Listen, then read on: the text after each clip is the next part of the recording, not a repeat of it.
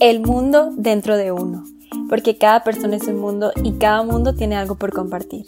Mi nombre es Valeria Anduaga y soy fiel creyente de que todos somos portadores de un mensaje importante que debemos compartir con los demás. Hola, hola, bienvenidos a este primer episodio del mundo dentro de uno, un proyecto que estoy súper feliz y súper emocionada de compartirles. Y bueno, más que nada este primer episodio es para platicarles cómo fue que surgió la idea, de qué se va a tratar todo esto, los temas que quiero abordar en los siguientes capítulos y bueno, platicarles un poquito más de mí. Quise empezar con este título de quién soy porque justo ha sido la base de todo, fue de donde salió la idea. Siempre ha sido una forma de empezar todo en mi vida, o sea, todos mis proyectos, mis sueños, eh, incluso los momentos más difíciles o los más bonitos han sido como contestándome esta pregunta. Y creo que es una pregunta que a veces nos frustra el no saber responder porque creemos que, que el no responderla es algo malo o justo el no saber responderla significa que no sabemos quiénes somos y que bueno, entonces no sé ni qué estoy haciendo en la vida o cosas así que nos empiezan a rondar en la cabeza cuando en realidad no hay una respuesta correcta o incorrecta a esta pregunta y no significa que si yo llego contigo y te digo, oye, ¿quién eres? y no me sabes responder o me dices que no sé, eso no significa que sea algo malo porque al fin y al cabo el proceso, creo yo, de, de realmente ser quien tú eres empieza justo con esta pregunta. O sea, con la simple acción de preguntarte quién soy, ya estás en ese proceso de ser tú mismo. Así lo veo yo y así lo empecé a ver desde hace un tiempo, dejando a un lado como todo esto de frustrarme por, por no saber responder, porque, porque día con día va cambiando esa respuesta y, y dependiendo de todo lo que yo viva, de las personas que conozca, esta respuesta va teniendo connotación diferente. Si me siento mal en, esa, en ese momento, pues responderé otra cosa y creo que hay muchas respuestas y todas nos van a servir para realmente saber quiénes queremos ser y qué queremos crear de nosotros mismos. Porque justo es esto, siempre he creído que más que descubrirte a ti mismo o encontrarte a ti mismo, es descubrir y encontrar lo que hay fuera que te gusta, o sea, descubrir lo que hay en la vida o lo que la vida tiene para darte y en base a eso poder ir creándote y poder ir creando esta esencia de lo que eres y de lo que quieres ser, porque somos personas que podemos cambiar constantemente, tanto de gustos como de creencias, como de formas de ser, porque vamos evolucionando y creciendo y vamos cuestionándonos lo que en un principio creíamos que era lo único que existía. Entonces, en el afán de responder justo esta pregunta, he tenido infinidad de herramientas para responderlas desde libros que te plantean como mucho de quién eres y tu esencia, libros como de, de ayuda. Y la lectura para mí es algo fundamental que me ha ayudado a crecer como persona y es mi forma de poder sumergirme en otros mundos sin la necesidad de tener que trasladarme el lugar. Otra de estas herramientas y la que amo es la de la escritura amo escribir porque es una forma de conocerte a través del tiempo y poder después de unos años leer lo que escribiste y poder identificar en qué te equivocaste o en qué estuviste correcto o qué fue eso que te marcó tanto y poder seguirte descubriendo. Me pasa muy seguido que tengo mi libreta como la que destiné desde hace un tiempo a justo a escribir todo lo, lo personal o lo que se me viniera a la mente y ya pasaron ocho años y la sigo leyendo y sigo descubriendo cosas de mí porque a veces te das cuenta que tal vez el, en ese momento veías un problema tan pero tan grande y pasan ocho años y dices, no, o sea, ¿cómo pude haber llorado por eso? Pero es parte de, o sea, si no hubieras llorado por eso en su momento, pues no serías quien eres hoy y llorarías ahorita por eso. Entonces es como ver este proceso para mí ha sido muy bonito el, leer esta libreta a través de los, o sea, que he escrito a través de los años y poder ver este, este proceso ya como un poco más tangible y, y, ver que existe, porque justo la primera página empieza con un quién soy como título. Entonces ver que, cómo respondí esa pregunta hace ocho años y luego ir viendo cada escrito de que cada cosa que me pasaba o cada persona que yo consideré que marcó mi vida o sentimientos, emociones, de todo lo que escribí y luego volver a responder esa pregunta ahí mismo en la libreta y ver mis dos respuestas cómo cambiaron con el tiempo y cómo hoy es otra respuesta diferente, pues sí fue, fue algo que me ayudó muchísimo. Y bueno, así puedo mencionar muchísimas como el ir a terapia, creo que es algo fundamental que todos deberíamos de darnos la oportunidad de hacer, porque muchas veces he escuchado el, el este de no, es que tú no necesitas o es que tal persona no ni lo necesita. Entonces como qué es lo que te hace saber si necesitas o no necesitas. Yo creo que en lo personal pues el haber ido a terapia porque de verdad me nació, tenía como la curiosidad de explorar esa parte de mí, porque muchas veces sí, muchas personas me catalogan como una persona muy abierta, que, eh, que puede platicar muy rápido con todos o que hace amigos y cosas así. Suelo ser muy cerrada respecto a las cosas que me duelen o que me han dolido o estas como heridas emocionales que tenemos. La verdad es para eso sí suelo ser muy cerrada y fue que en terapia pues me ayudó muchísimo para, para eso, para poder abrirme respecto a otros temas y saber que alguien me escucha sin juzgar o alguien que, que sabe y que es profesional pues me está escuchando y me puede ir guiando o incluso al momento de yo sacar esto y poder platicarlo pues me estoy escuchando a mí misma y, reflexiono sobre muchas cosas. Y bueno, así les podría decir muchísimas, muchísimas herramientas y creo que cada quien tiene las suyas y cada quien tiene sus procesos, sus ritmos, sus formas de que les caiga el 20, porque a todos nos cae el 20 de X tema en su debido momento. O sea, puede que 10.000 amigos te hayan dicho que no, amiga, date cuenta, amiga, date cuenta. Y no te vas a dar cuenta hasta que tú quieras, hasta que haya algo así. Puede que ni sea un amigo, puede que de la nada abriste una revista y decía una frase que te llegó y dices, no, es que esto tiene que cambiar. Entonces, o sea, es justo tu momento, en el momento en que tú decidas y tú sepas que ya, que llegó un alto en tu vida y que ya es momento de cambiar, pues es justo ahí cuando tienes que hacerlo. Otra, otra forma en las que yo descubrí esto fue viajando, porque en los últimos años viajé bastante tiempo sola y el tener estos momentos, momentos a solas, sin todo el ruido que casi siempre tenía yo en mi vida, o sea, como lleno de actividades, de cosas por hacer, el saber que estaba en otro lado del mundo y, y no tenía específicamente qué hacer, o sea, era como turistear y todo, pero tenía tiempo para mí después de muchísimos años y no sabía, no sabía cómo qué hacer con este tiempo. Entonces ahí fue un momento crítico para mí, fue un punto que toqué fondo y a partir de ahí empecé como este proceso de, dedicarme más tiempo y de, y de autoconocimiento y de querer como buscar o conocer más herramientas para poder abrazarme y quererme a mí misma. Y ya por fin la última herramienta que utilicé o que he estado utilizando y que me, me gustó mucho para darme cuenta también de tantas cosas fue porque en este afán, en esta idea de querer contestar esta pregunta de quién eres o quién soy, se me vino a la mente una frase que escuché en algún podcast o en alguna conferencia, no recuerdo. Es esta frase que dice que somos el promedio de las cinco personas más cercanas a nosotros. Entonces, al momento de estar reflexionándola, me hizo muchísimo sentido porque imagínense cuánto compartimos con nuestros amigos, con nuestra familia, con tu maestro, ese maestro que tanto admiras, con tu jefe, con tu compañera de trabajo, o sea, como todas estas relaciones que vamos formando y que, y que van más allá, obviamente, de un buenos días y buenas tardes, o sea, estas relaciones que en verdad sentimos que nuestros corazones se abrazan o que cualquier cosa aquí vamos a estar. Y dije, bueno, tienen razón porque hay algo en específico en estas personas que me han hecho acercarme a ellas o dejar que se acerquen a mí. Porque imagínate en un salón de clases no sé, pueden ser 30 personas, 20 personas, ¿qué es lo que ha hecho que te acerques más a cierta amiga que a otra? Y obviamente puede ser por circunstancial, o sea, de que pues justo se sentaron enseguida y empezaron a hablar, pero al fin y al cabo hay algo, creo yo, que, que te hace unirte a otras personas más que a otras. Y bueno, como soy una persona que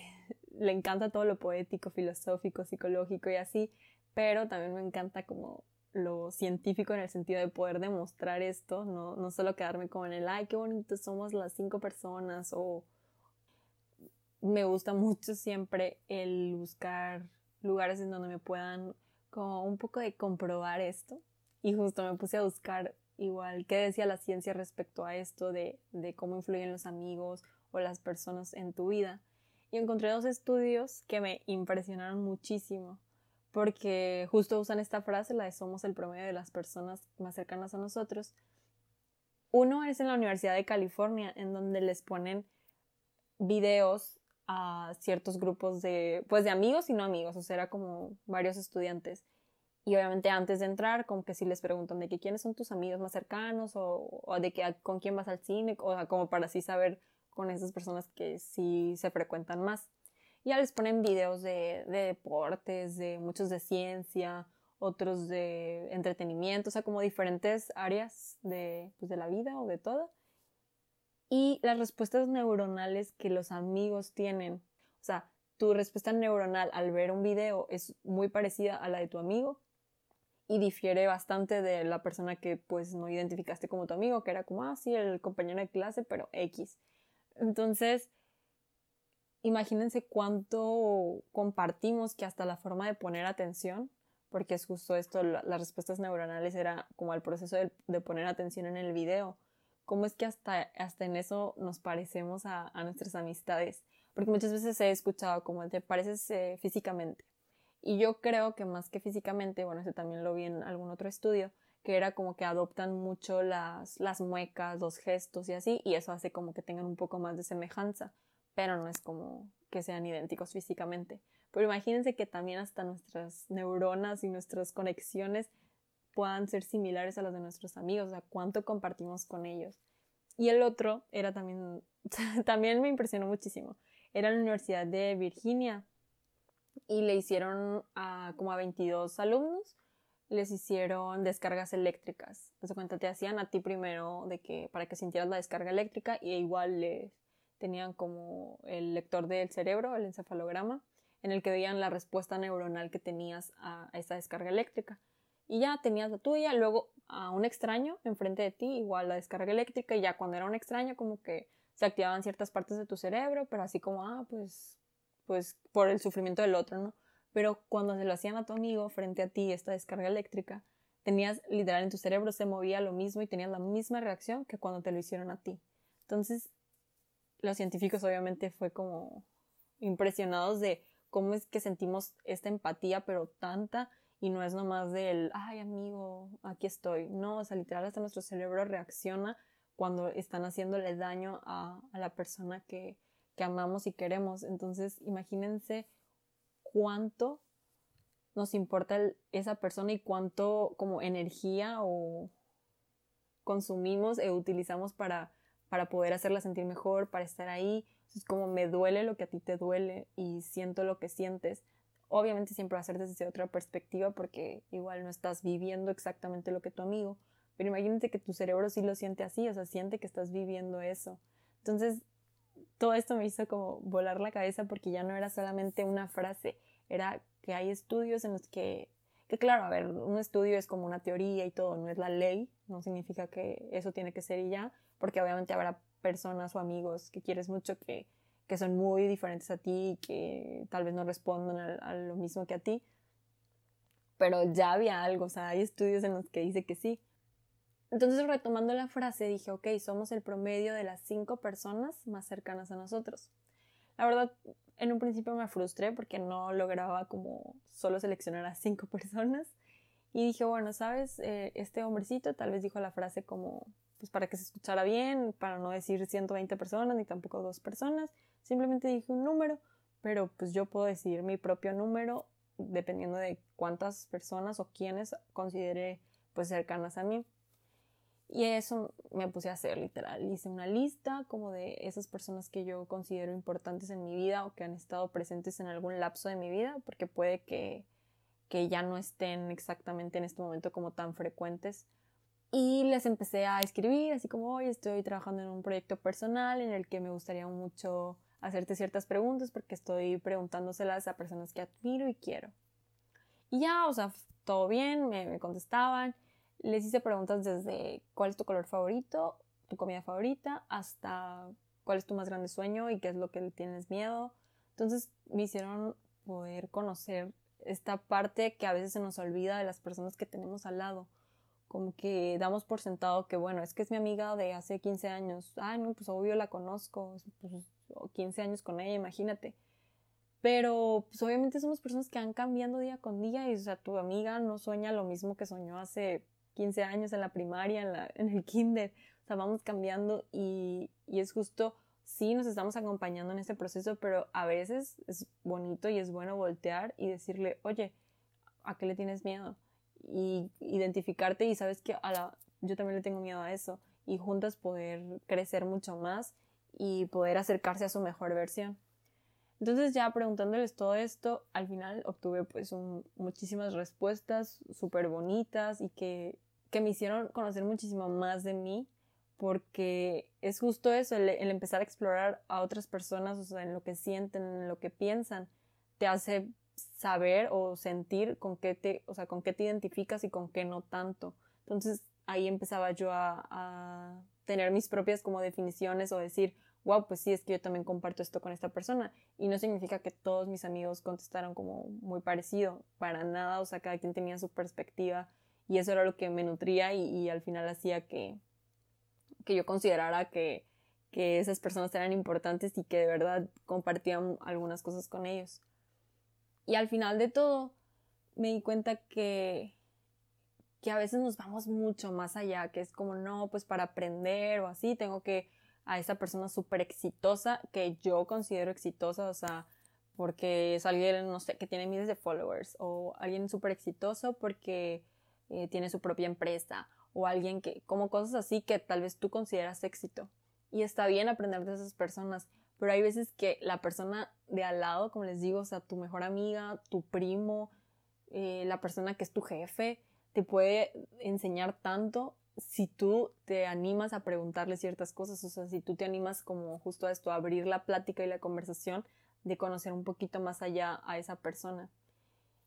Y esto me hizo darme cuenta de cuánto tenemos todos para compartir, o sea, que no tenemos, como les digo, que irnos al otro lado del mundo para descubrir algo nuevo, que podemos voltear y preguntarle a la abuela, oye, ¿para ti qué es el amor? Y vamos a tener una definición de amor completamente tal vez diferente a la de nosotros, pero que nos va a servir y vamos a ver otra perspectiva y vamos a decir, wow, pues es que imagínate cómo creció ella hace algunos años y cómo ha evolucionado todo, la vida, eh, las generaciones y qué es lo que yo concibo de amor o cuál es la parte del amor que todavía sigue en esencia siendo la misma a pesar de tantos años.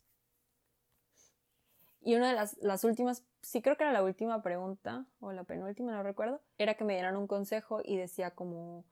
eh, en base a lo que has vivido, ¿qué consejo le darías a una persona en general?